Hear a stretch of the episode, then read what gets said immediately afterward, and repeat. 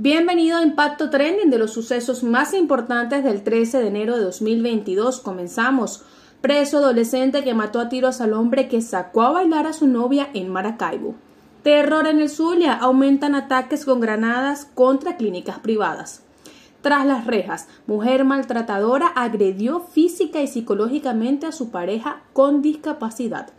A sangre fría, falso delivery asesina a dos venezolanos en Perú. Para ver más de esta y otras informaciones ingresa a nuestro portal impactovenezuela.com. También nos puedes conseguir en todas nuestras redes sociales. Que los acompañó una vez más desde Caracas, Dayana Kreis, Impacto Venezuela.